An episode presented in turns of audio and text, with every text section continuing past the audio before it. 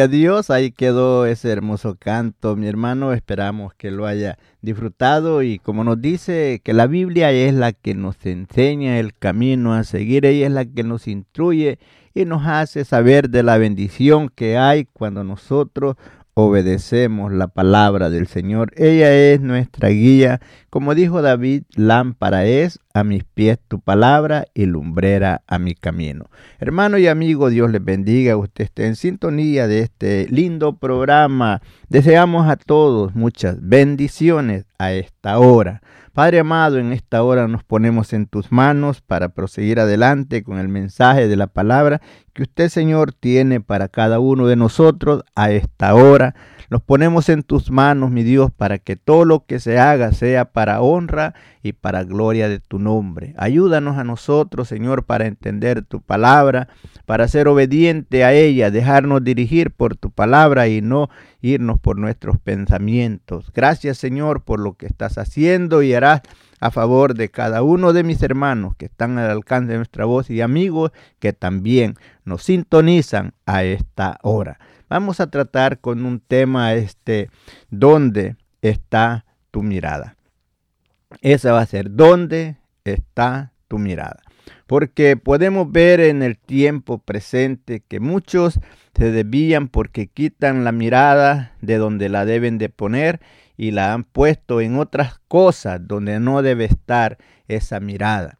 Por eso, hermano, vamos a tratar con ese tema. Esperamos que sea de bendición a tu vida. ¿Dónde está tu mirada? Pues vamos a leer en el libro de Hebreos, en el capítulo 12. Vamos a dar comienzo ahí con el versículo 1 y ahí vamos a seguir leyendo y hablando de la bendita palabra del Señor. Siempre mantenga en mente el tema dónde está tu mirada. Porque a veces nuestra mirada la ponemos donde no debe de estar y, la, y no la ponemos donde debe de estar nuestra mirada. Vamos a leer el primer versículo. La letra nos dice así, Hebreos 12.1.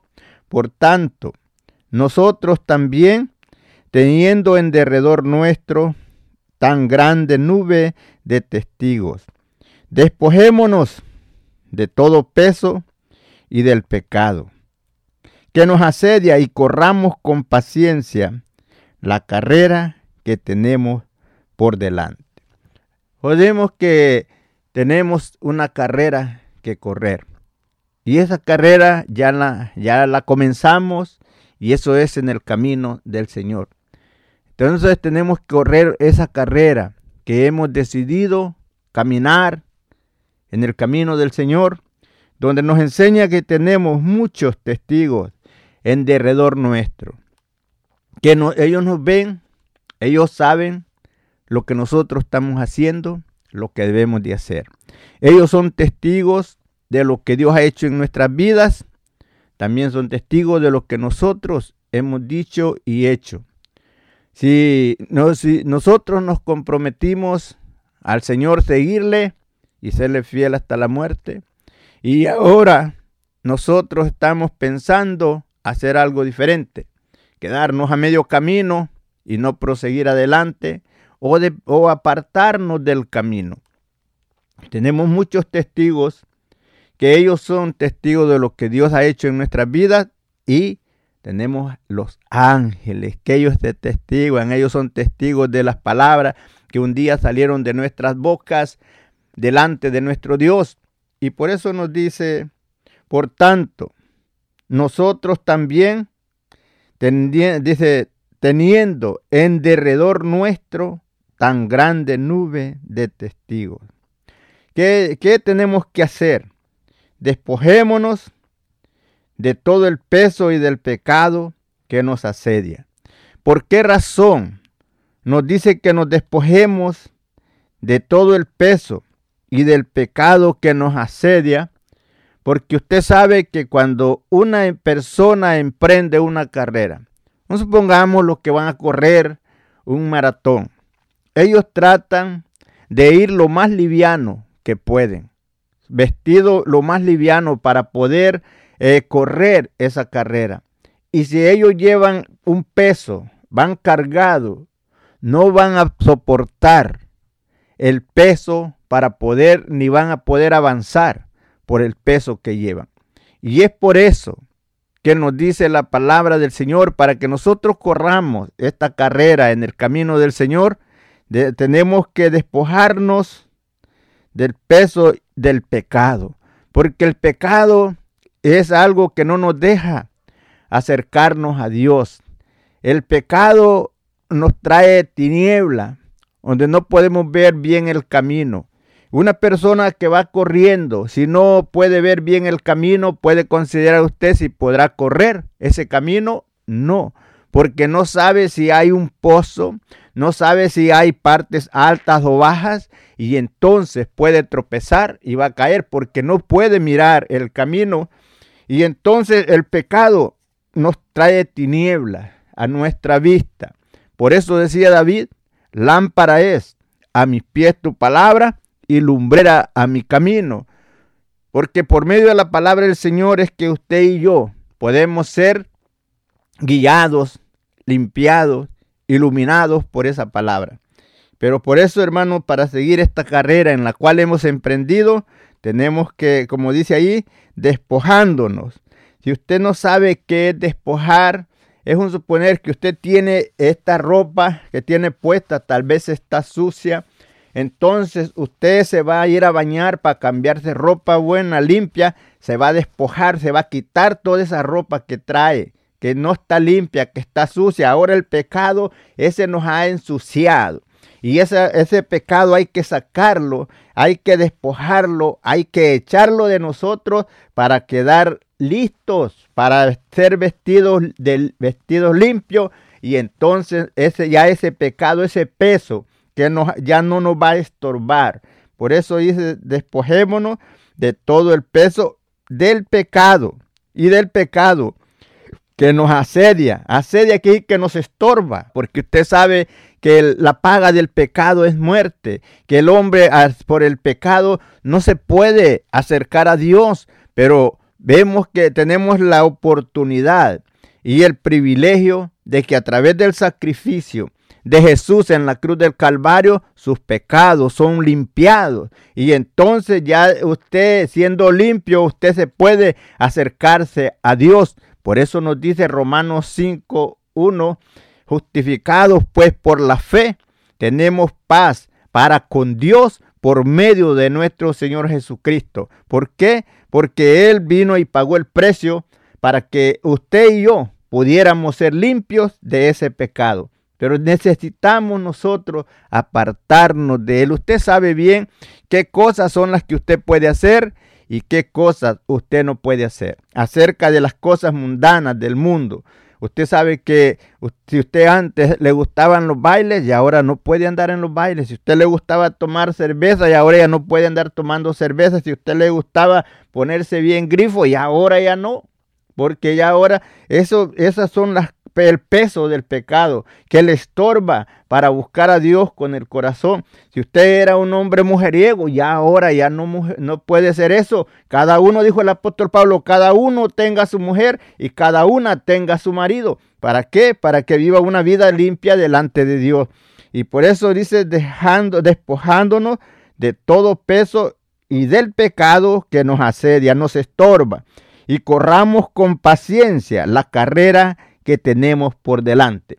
Ya quitándolos ese peso, ya entonces ya podemos correr. Ya cuando nuestros ojos están limpios, podemos ver el camino que vamos a proseguir. Por eso decía el proverbista, sobre toda cosa guardada, guarda tu corazón, porque de él mana la vida. Y le dice, aparta de ti. ¿Cuál, ¿Qué va a apartar ese peso que le estorba? Aparta de ti la perversidad de la boca. Aleja de ti la iniquidad del labio. Le dice, tus ojos miren lo recto y tus párpados en derechura delante de ti. Le dice, examina la senda de tus pies, sea donde vas caminando. Examina la senda de tus pies. Y le dice, y no te apartes a la derecha ni a la izquierda, sino aparta tu pie del mal. Aparta tu pie del mal. El que va corriendo una carrera, un maratón, ese no va mirando para los lados. No va, porque si él se pone a ir mirando para los lados, no va a avanzar. Tiene que ir su mirada siempre hacia el frente. Por eso dice, dice ahí el profeta, tus ojos miren lo recto y tus párpados en derechura delante de ti.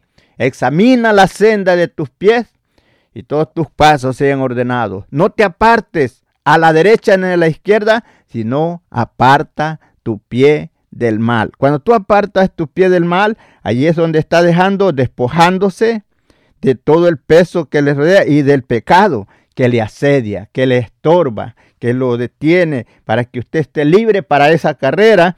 Y ya entonces, habiendo quitado el peso del pecado, habiendo quitado todo eso que le estorbaba, ahora sí, corramos con paciencia la carrera que tenemos por delante. Y entonces, hermano, es cuando, por eso vemos que la palabra de Dios, ella es la que nos ilumina nuestra mente.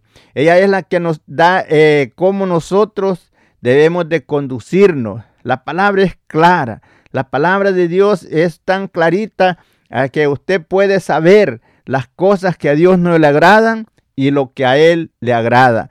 Porque no son cosas que están escondidas, no es un enigma, la palabra está clara, así como está escrito en blanco y negro. Eso le está diciendo. Cuando le dice el Señor, no hagas esto, no lo hagas. Cuando le dice, haz esto, hágalo. Porque dice el proverbista, seis cosas aborrece Jehová, y aún siete abominan tu alma. Los ojos altivos, la lengua mentirosa, las manos derramadoras de sangre inocente, los pies presurosos para correr al mal, el testigo falso y el que enciende rencilla entre los hermanos. Todo ese peso te estorba para seguir hacia adelante. Todo ese peso, todas esas cositas que no son agradables delante de Dios, nos estorban para correr esa carrera que tenemos por enfrente. Recordando siempre el tema, ¿dónde está tu mirada? No se le olvide, ¿dónde está tu mirada? Porque todo aquel hombre aquella mujer que corre una carrera, su mirada está en aquel premio, su mirada está hacia la meta donde va a llegar. Y como le dije, él no se pone a ir mirando a la derecha ni a la izquierda, porque si se pone a ir mirando así, no va a avanzar. ¿Y usted dónde está su mirada? ¿Está mirando hacia los lados cómo las otras personas se están moviendo, cómo los otros están haciendo? ¿O está puesta usted su mirada donde debe de estar? Usted tiene que hacerte un examen. ¿A dónde está usted? ¿Dónde usted ha puesto su mirada? Porque hay veces que ponemos la mirada en las imperfecciones de otro. Ponemos la mirada en, tal vez en los demás hermanos. O que mire ese hermano cómo se porta, no debe hacerlo así. Que mira aquel otro. Y, pero nosotros qué? Nosotros nos hemos fijado en nosotros cómo estamos caminando o nuestra mirada está eh, en el Señor. Porque nuestra mirada debe ser en Cristo Jesús, el cual es el es perfecto. Nosotros sabemos en nosotros hay muchas imperfecciones, pero nuestra mirada no debe estar en el, en el hermano y si lo ve, no para criticarlo, sino para orar a Dios por él, para que le dé la fuerza para vencer todas esas tentaciones que le están estorbando o esos problemas. Así es que hermano, ¿Dónde está tu mirada? ¿Te has preguntado a dónde has puesto tu mirada? ¿En los afanes de este mundo? ¿Buscando riquezas? ¿En los placeres? ¿Eh, ¿Dónde has puesto tu mirada? Y es así donde queremos que usted se siga gozando juntamente con nosotros mientras proseguimos, vamos a escuchar una alabanza.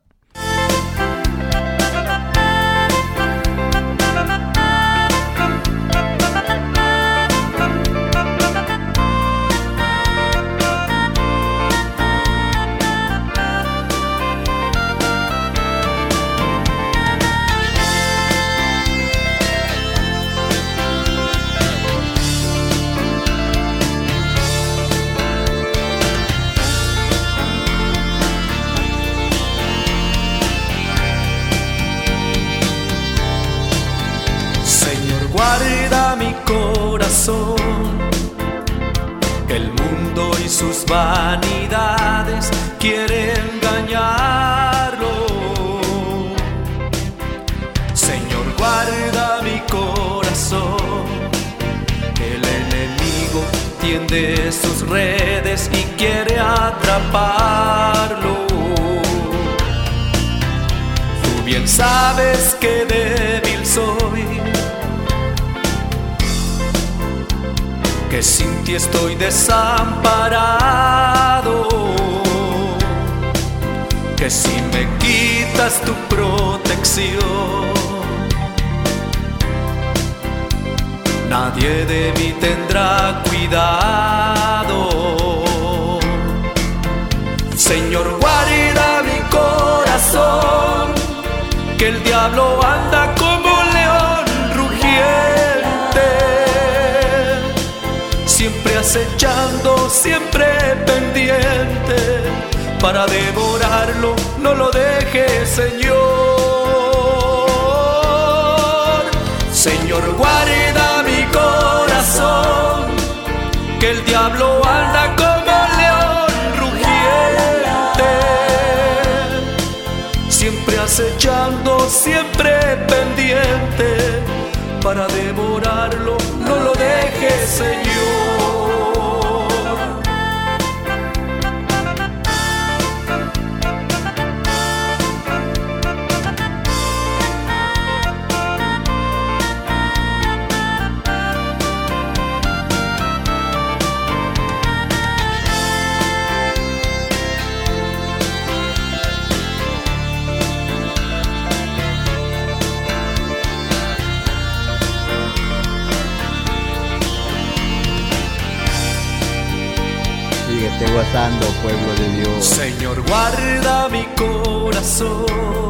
Dile al Señor, guarda mi corazón. Solo en tu mano está seguro. Cuando sientes las presiones del enemigo, recuerde que Él es el Todopoderoso. Para ayudarme a no ir en pos del mundo. Señor, guarda mi corazón, que el diablo anda como león siempre acechando, siempre pendiente, para devorarlo, no lo dejes, Señor.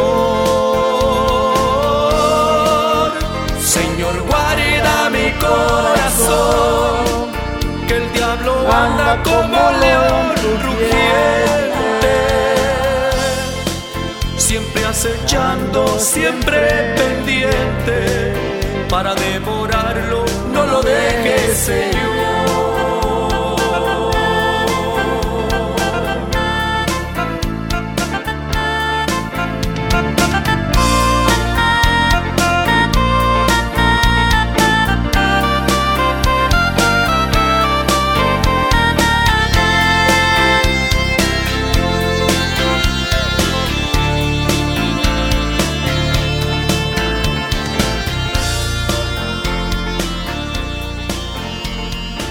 Gloria a Dios, gloria a Dios, ahí escuchamos este hermoso canto. Esperamos que hermanos, como es como una oración, donde pidiendo al Señor que no deje que el enemigo que anda como el rugiente pueda ganarnos a nosotros. por eso, hermanos, debemos, como le estaba diciendo el tema, ¿dónde está tu mirada? Su mirada no debe ser hacia los lados, su mirada debe ser en Cristo Jesús.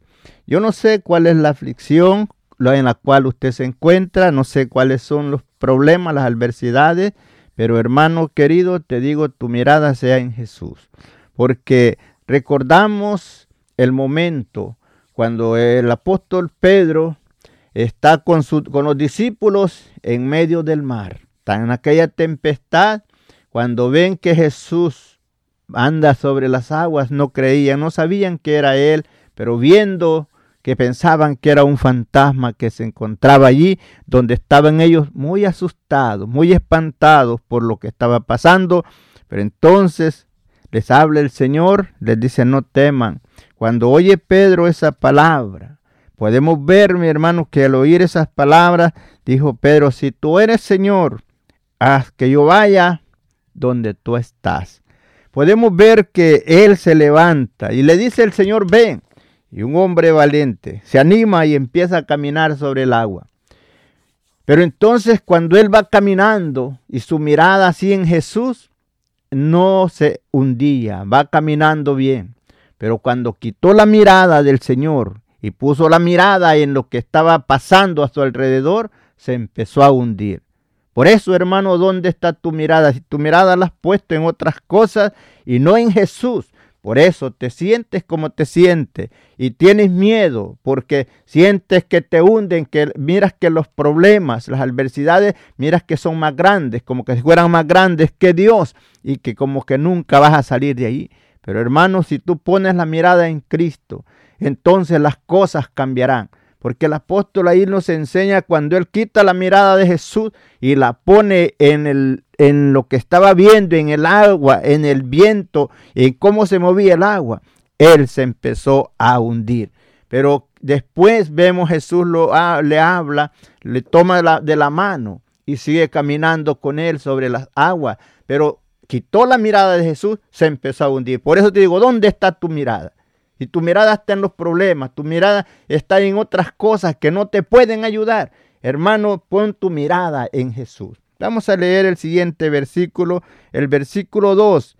Hebreos 12:2 nos dice el apóstol Pablo, puesto los ojos en Jesús, el actor y consumador de la fe, el cual, por el gozo puesto delante de él, sufrió la cruz menospreció el oprobio y se sentó a la diestra del trono de Dios. Podemos ver las cosas que pasaron. Jesús es el actor de nuestra fe, el actor de nuestra confianza, el actor de nuestra salvación, el actor del perdón de nuestros pecados. Pero habiéndole sido propuesto gozo, ¿qué pasó? Él, Jesús, dice, puesto los ojos en Jesús, el actor y consumador de la fe. O sea, quien Él la hace y la perfecciona, el cual por el gozo puesto delante de Él, fíjese, el gozo puesto delante de Él, sufrió la cruz, menospreciando el oprobio, y se sentó a la diestra del trono de Dios. Vemos los momentos difíciles que Jesús está pasando. Él en vez de gozo, le vinieron las pruebas, las aflicciones, el maltrato. En vez de gozo, es de alegría, a él lo escupieron su rostro, le coronaron de espinas, le bofeteaban, le arrancaban la barba, lo azotaban. Y todo eso Dice que con la caña le daban en la cabeza y le decían, profetiza quien te golpea. Habiendo él pasado todo eso, para que usted y yo tuviéramos derecho a la vida eterna. O sea, el apóstol nos dice que pongamos los ojos en Jesús, que mirando que cuánto él sufrió, pero que él estar sufriendo eso y él no se hace hacia atrás, sino que él prosigue adelante para cumplir con el propósito y el plan perfecto del Padre, quien lo había enviado, para que viniera y pagara por usted por mí. Recordamos los momentos difíciles que le estaba pasando.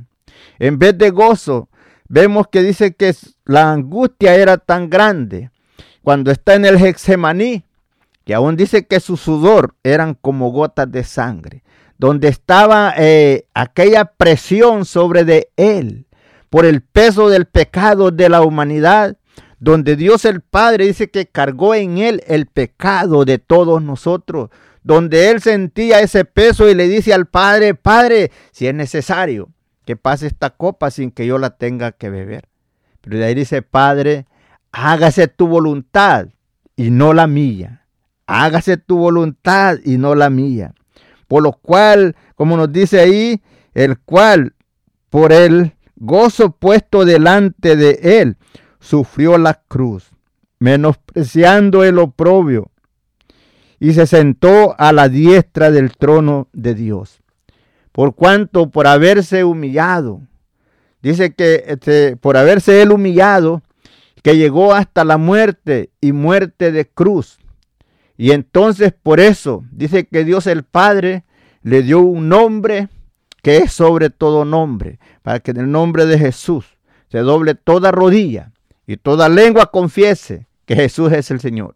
Por eso, mi en el cielo y en la tierra y debajo de la tierra, hermanos, podemos ver que lo que Él sufrió, nosotros no estamos sufriendo nada y estamos ya que no queremos avanzar, que no queremos eh, seguir adelante. La carrera está, estamos en, corriendo esa carrera y usted sabe que el premio está hasta llegar al final. Por tanto, mi hermano, corramos esa carrera con paciencia, sufriendo los oprobios, pero siempre hacia adelante, no viendo hacia atrás ni a los lados, recordando que al final de nuestra carrera nos espera una corona que el Señor ha prometido a todo hombre y mujer que le sea fiel hasta la muerte. Dijo Jesús, sé fiel hasta la muerte y yo te daré la corona de la vida. Qué bueno es que podamos llegar al último día de nuestra carrera y poder decir, como decía el apóstol Pablo, he peleado la buena batalla, he guardado la fe, he acabado mi carrera con gozo. Por lo demás, me espera una corona que me dará el Señor fue justo en aquel día y no solo a mí, sino a todos aquellos que le aman y esperan su venida. El apóstol había puesto su mirada en el Señor y no la quitó. Dijo, ¿quién me apartará del amor de Cristo? Nada. De todas las cosas que habían, hasta lo último que era la muerte, ni la muerte me podrá separar del amor de Cristo. Y entonces, hermanos, pero ¿cuál? ¿Por qué? Porque su mirada estaba en Jesús. Pero nosotros nos separa una mirada. Nos separa porque saludamos a alguien, no los contestó. Y así, sucesivamente, cualquier cosita nos detiene de seguir hacia adelante. Y decimos, ya no voy, ya no sigo, porque no me saludó Julano, porque le saludé y no me contestó. Hermano, todo lo que sufrió Jesús, el oprobio, el desprecio, y este, vemos que él fue azotado, fue herido, coronado de espinas, bofeteado, crucificado. Sin embargo, cuando está todavía en la cruz, dice, perdónales, Padre. No saben lo que hacen, perdónales no saben lo que hacen. Entonces, hermano, vemos, podemos pensar nosotros que si Jesús, siendo el Hijo de Dios, todo lo que sufrió y todo fue por nosotros, ¿por qué no nosotros armarnos del mismo pensamiento de sufrir, pero con esperanza? Sufrir poniendo nuestra mirada en el Señor y seguir hacia adelante y que nada de las cosas que vengan a nuestra vida nos puedan separar del amor de Cristo. Dice el versículo 3, concederá a aquel que sufrió tal contradicción de pecadores contra sí mismo, para que vuestro ánimo no se canse hasta desmayar. Fíjese que quiere decir que lo fijemos, lo que pasó en Jesús, para que no, no, no nosotros nos cansemos y para que no queramos seguir más el camino y para que nos sintamos a desmayar. Dice, concederá aquel que sufrió tal contradicción de pecadores. O sea que Jesús sufrió como un pecador. Él fue sentenciado, él fue tomado como un maleante. Ya ve los que tenía junto con él eran ladrones, asesinos, como quiera a Jesús lo, lo compararon con uno de ellos. Pero sin embargo, él no se dio, sino que él siempre siguió hacia adelante cumpliendo el propósito del Padre.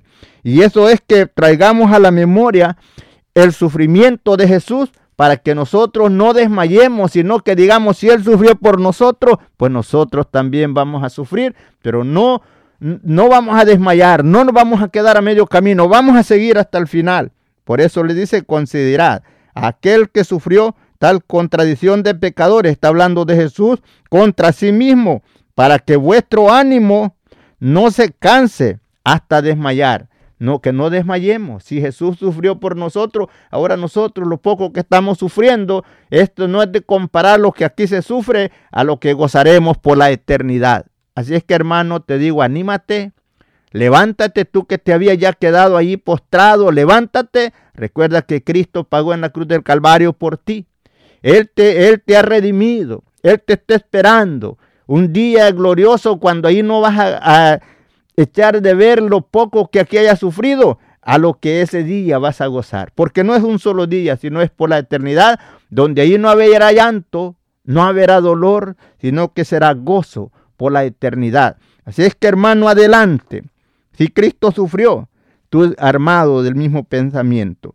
Por eso decía, puesto los ojos en Jesús. ¿Para qué? Para que miremos todo lo que Él sufrió y fue para redimirnos a nosotros, cuando no teníamos esperanza, cuando estábamos sentenciados a muerte por el pecado, cuando éramos extranjeros a los pactos y a las promesas, pero que Jesús nos acercó y ahora nos ha hecho herederos y coherederos para gozar de la vida eterna, habiéndonos trasladado del reino de las tinieblas al reino de su amado Hijo, donde nosotros ahora somos participantes de la vida eterna a través de ese sacrificio que Jesús sufrió en la cruz del Calvario. Dice, porque aún, del versículo 4, porque aún no habéis resistido hasta la sangre, combatiendo contra el pecado. Versículo 5, y habéis ya olvidado la exhortación que como a hijos se los dirige, diciendo, Hijo mío, no menosprecies la disciplina del Señor. Hermanos, es tiempo que podamos examinar todo, recordando todos los pasos y el sufrimiento de Jesús y que todo eso fue para que usted y yo no lo sufriéramos. Lo que nosotros sufrimos son cositas pocas. Hay veces que no es mucho, nomás que nosotros hacemos las cosas grandes. Hay veces que eso es poquito. Como le digo, tal vez una mirada y ya la hacemos de amargura, la hacemos de que nos detenemos y ya no queremos avanzar.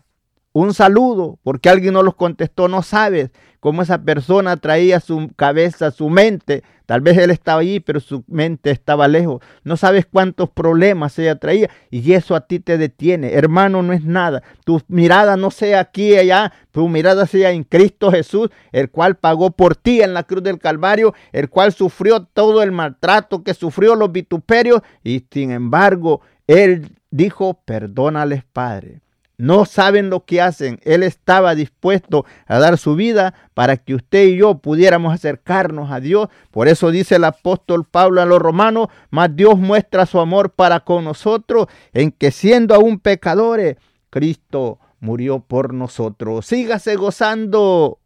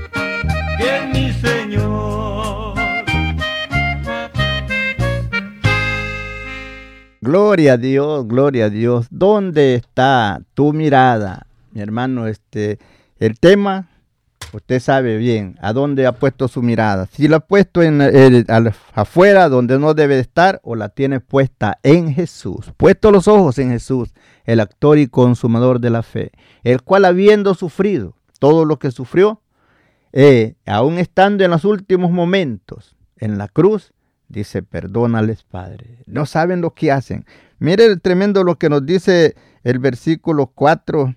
Dice, porque aún no, no habéis resistido hasta la sangre, combatiendo contra el pecado. Fíjese que no quiere decir que nosotros no hemos derramado sangre por estar eh, combatiendo contra el pecado y que estamos ya desmayando, ya ahí este que ya no queremos seguir adelante. Hermano, cuando nos dice que pongamos la mirada en Jesús, aquí podemos ver todo. Lo que Jesús sufrió siendo el rey de reyes y señor de señores, el hombre que no tuvo pecado, pero sin embargo él sufrió como un pecador para que usted y yo fuésemos libres del pecado y pudiéramos ser, eh, tener la vida eterna, porque antes de eso estábamos nosotros, como le digo, extranjeros a los pactos y a las promesas de Dios. Pero en ese momento, cuando Jesús muere en la cruz del Calvario, se abre esa puerta para que usted y yo pudiéramos entrar al reino de Dios a través de Jesucristo, habiendo Él purificado, limpiado nuestros pecados con su sangre. Ahora por eso nosotros somos participantes de esta vida eterna y por eso, hermanos, si vienen aflicciones, hay veces que vienen cosas a nuestra vida, veces es porque nos estamos portando mal. Así como el padre castiga a su hijo, lo corrige, porque no quiere que se ande por mal camino, quiere eh, llevarlo por un buen camino, que sea un, hombre de bien, un hombre respetuoso, que las personas que lo conozcan puedan decir, qué lindo, qué bonito se portan esos, esos jóvenes o ese hombre, cómo ha sido bien instruido, y entonces podemos ver la honra. Viene para los padres así Dios como un padre que corrige a sus hijos, así también Dios nos corrige a nosotros. Hay veces que es necesario porque no, en veces nos apartamos como que nos sentimos que no nos falta nada. Y entonces Dios viene y nos da ahí con la varita para que dice, enderezate, mi hijo, mira, tienes, recuerda que todo lo que yo, tú tienes, yo te lo he dado. Que las bendiciones que yo te he dado no es para que te alejes de mí, porque hermano, hay veces que el Señor los bendice y nos alejamos de Él. Entonces vemos lo que nos dice aquí el versículo 5 y habéis ya olvidado la exhortación que como a hijos se os dirige diciendo, hijo mío, no menosprecies la disciplina del Señor, ni desmayes cuando eres reprendido por él. Versículo 6, porque el Señor al que ama disciplina, de la disciplina que es el castigo, y azota a todo aquel que recibe por hijo. Qué lindo es, porque si el Señor te castiga, vienen cosas a tu vida, es para que te, eh, te corrijas, para que te detengas de hacer cosas que tal vez vas haciendo, estás haciendo que no debes de hacer. Entonces necesitamos ahí un jaloncito de oreja para que miremos que lo que estamos haciendo no está correcto, porque nuestra mirada la hemos quitado del Señor y la hemos enfocado en otras cosas, habiendo dejado ya tal vez de congregarnos, habiendo ya dejado ni, ni leemos la Biblia, ya no tomamos tiempo para las cosas de Dios, sino que ya no estamos como si no necesitamos nada. Entonces vienen los jaloncitos ahí porque el Señor te ama. No pienses que cuando vienen pruebas a tu vida es porque el Señor no te ama, es para que te recuerdes que tienes un Padre en los cielos y que Él, Él siempre, no, en que tú te olvides de Él, Él no se olvida de ti y Él está al pendiente para que tú siempre estés a cuentas con Él, para que ese día glorioso cuando el Señor venga no te vaya a encontrar descuidado y te vayas a quedar así como en veces que los aquellos niños que andan ahí con sus padres, el padre de repente se va. Si trae muchos, se va y deja algunos por ahí. Ya después de, bueno, ¿dónde está Julano? ¿Dónde está hablando? Se quedó en tal parte. Vamos a buscarlo. Pero entonces el Señor te anda ahí buscando. Esas cositas que vienen a tu vida, es porque el Señor te ama. Por eso, hermanos, veces vienen, hay problemitas que vienen a tu vida. El Señor permite que el enemigo te haga, te haga ahí cosquilla, que te haga cositas.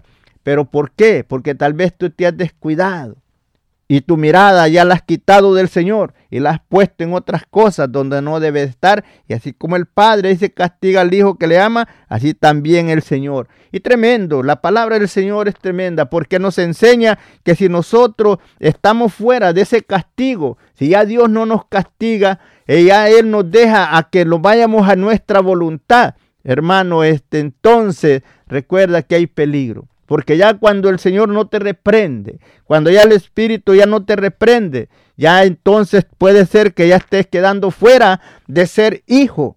Y entonces el Dios quiere que tú que estás en el camino no te separes, no te apartes, que tu mirada sea siempre hacia el premio, al, premio que Dios nos ha prometido. Tu mirada sea a Jesucristo. Él es el perfecto. Por eso te digo, no pongas la mirada en otras cosas, en hombres, en mujeres, en pastores, porque sabes, sabes que todos somos humanos y podemos fallar. Pero en Cristo Jesús no hay falla, porque Él es el perfecto, el único que en Él no, hay, no hubo pecado, en que fue hombre como nosotros, que sufrió los sinsabores de la vida pero fue un hombre sin pecado, para que pudiera él ser el redentor, el que pagara por tus culpas y por las mías. Nos dice allí el versículo 7, si soportáis la disciplina, o sea, el castigo, Dios os trata como a hijos, porque ¿qué hijo es aquel a quien el Padre no disciplina?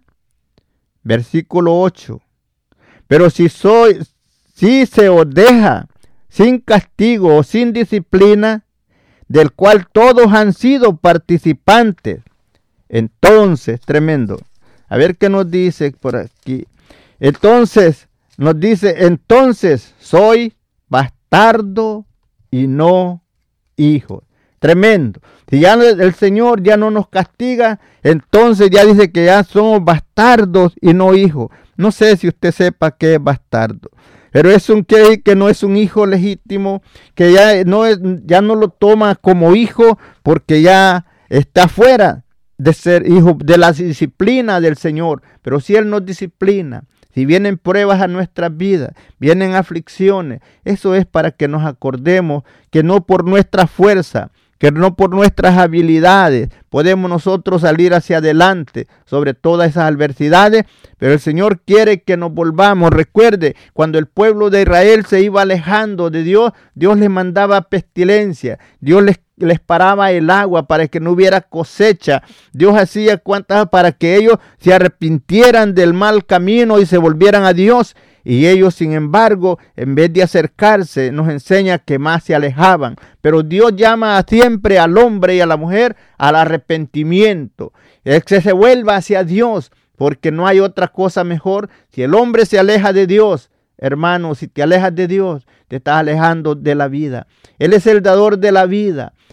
Si tú te alejas de Dios, es como si, está, eh, si tú eres rama de un árbol y la cortas. Cuando cortas esa rama de ese árbol, queda sin vida porque está cortada del árbol que le está dando la savia, le está dando la fuerza. Y recuerda que Dios nos enseña a través de Jesucristo que Él es el, el verdadero olivo y tú y yo somos injertados en ese verdadero olivo donde Él nos da esa savia, nos da esa fortaleza y nos hace que seamos herederos a través de Jesucristo teniendo derecho a la vida eterna. Por eso te digo, hermano, anímate. Si te estabas desviando, vuélvete. Si pensabas quedarte, levántate y sigue adelante. Recuerda que ya falta poco tiempo. Si tú miras los acontecimientos en el mundo entero, puedes ver que la venida del Señor está cerca y no es tiempo de estar viviendo, ay, a la iglesita, a la y se va. Busca al Señor con todo tu corazón hermano, porque después puede ser tarde, puede ser tarde, esa hora, el día aceptable, es hoy el día de salvación, es hoy el día de buscar al Señor. Por eso decía allá en segunda de Crónicas 7:14, si se humillare mi pueblo, sobre el cual mi nombre es invocado, y buscar en mi rostro, y se apartare del mal camino, entonces yo perdonaré su pecado y sanaré su tierra. Dios puede perdonarte, pero necesitas humillarte y buscar a Dios y no seguir en el mismo desenfrenamiento. No seguir en las mismas concupiscencias, porque usted sabe, hermano, usted puede leer despacio. Ahí en la palabra del Señor hay muchas cosas donde nos enseña todo lo que nosotros tenemos que dejar. No es que hay veces que si no alguien nos dice, nosotros no tomamos tiempo para leerlo. Usted puede leer despaciamente allí en Gálatas 5:19, puede leer en Efesios 4:17, ahí en delante, puede leer en Colosenses 3 y hay muchas partes donde usted puede leer de las cosas que a Dios no le agradan, que si nosotros las practicamos, eso nos aleja de Dios, pero hermanos, nosotros tenemos que apartarnos de toda especie de mal como usted lo sabía antes de venir al Señor, cuando alguien era cristiano y estaba, tal vez usted tenía convivio con ellos o miraba, andaban trabajando juntos y miraba cómo él se portaba y usted decía eso no lo debe de hacer porque es cristiano. Pero ahora que usted está en el camino del Señor, quiere hacer eso y más cosas de las cuales para usted en aquel tiempo no le era correcto que las hicieran. Ahora, hermano, busque al Señor, usted arrepiéntase de todo mal camino, toda cosa mala que ha hecho y busque al Señor con todo el corazón. Como le digo, no es tiempo de estar jugando a la iglesita. No se conforme con que me digan, hermano, me saluden. Usted sabe bien a dónde ha fallado. Usted sabe cómo está caminando. Usted mismo haga un examen de conciencia, cómo usted está. Y humíllese delante de Dios porque estamos viviendo en los últimos tiempos y hay, hermanos, que estar preparados. Recordamos el sacrificio de Jesús en la cruz del Calvario. No fue en vano. Ese fue para que usted y yo pudiéramos tener derecho a la vida eterna a través del sacrificio de Jesús, pero viviendo una vida limpia delante de Dios, honesta, apartándonos de toda clase de mal y tratando siempre de hacer lo mejor que podamos hacer en la obra del Señor. Así es, mi hermano, sígase gozando y seguimos adelante mientras disfrute este otro canto.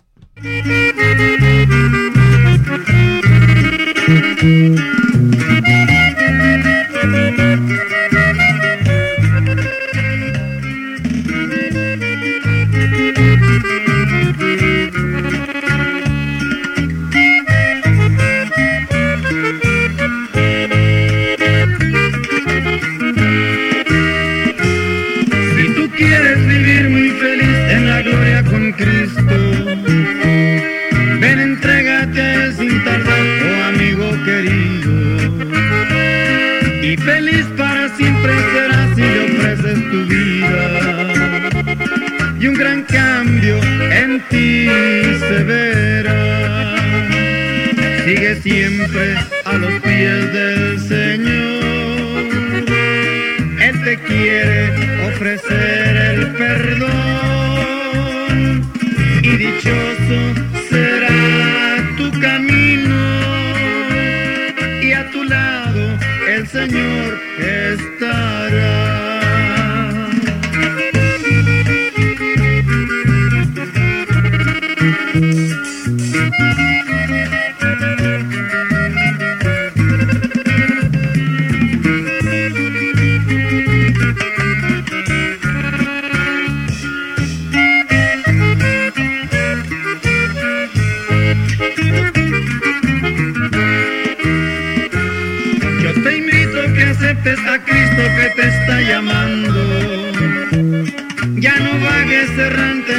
que te está acabando.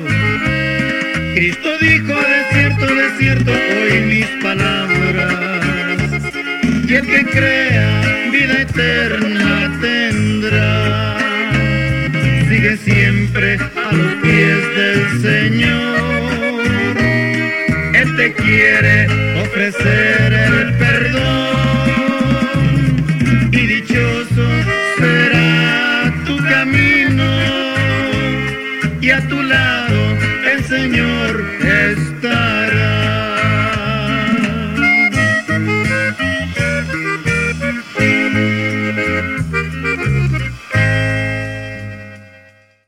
Gloria a Dios, ahí quedó ese otro hermoso canto. Así es, mi amigo querido, ven a Cristo antes que sea tarde. Hermano, usted que esté en el camino, no se aleje, no se aleje. Recuerde que estamos viviendo en los últimos tiempos.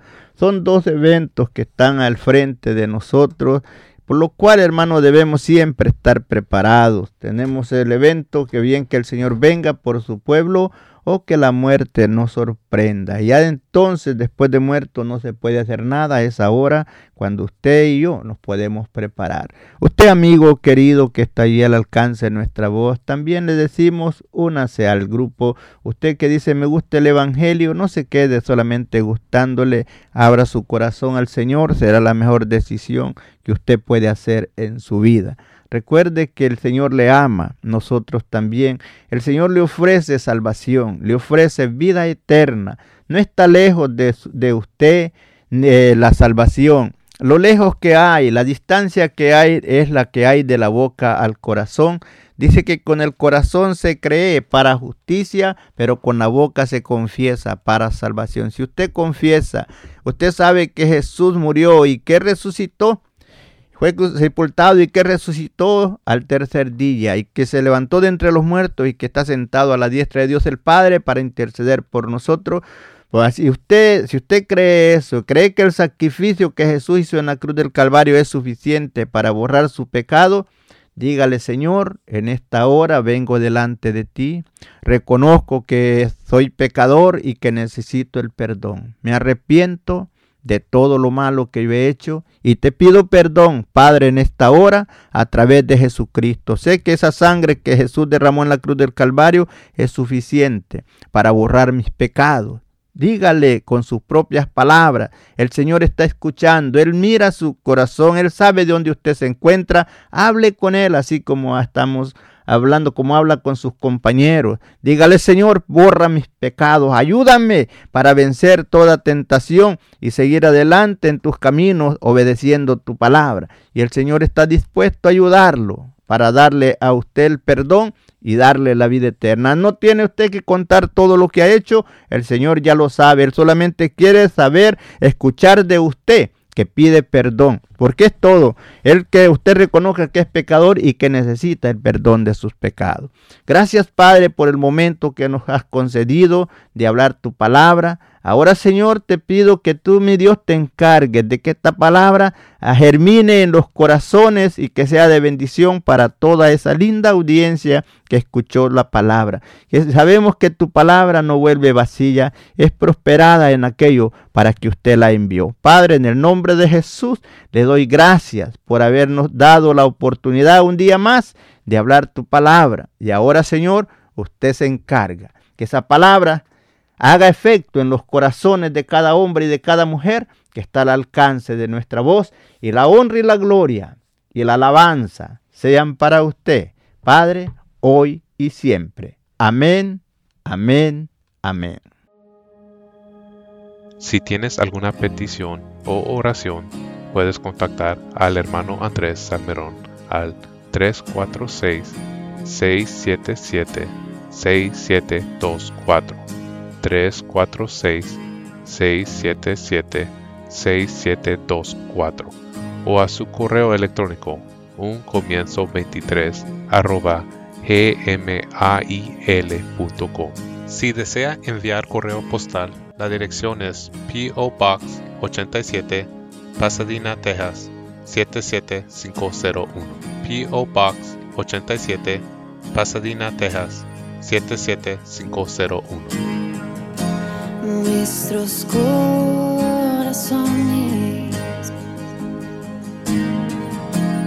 Insaciables son.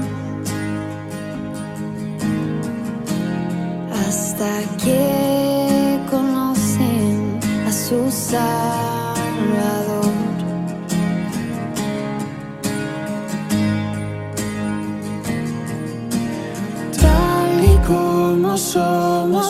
Hoy nos acercamos sin temor. Él es el agua que a ver nunca más tendremos sed. Jesucristo basta, Jesucristo basta. Mi castigo recibió y su herencia me entregó. Jesucristo basta, Jesucristo basta.